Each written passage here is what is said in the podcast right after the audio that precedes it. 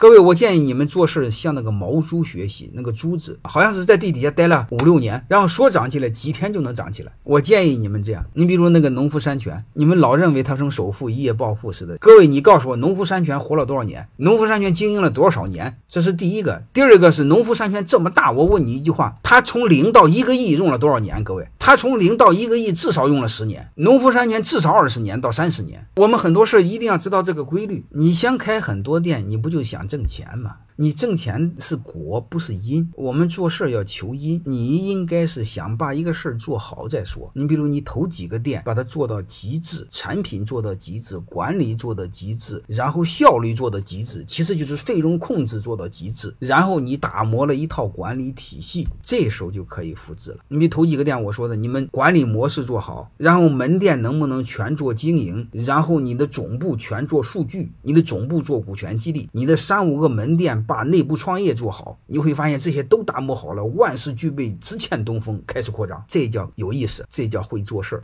这叫做事儿稳当。别一开始为了扩张，一开始为了扩张而扩张不好。包括你们各位成长也是一样的事儿，千万不要太着急，太着急不好。欢迎各位同学的收听，可以联系助理加入马老师学习交流群：幺八九六三四五八四八零。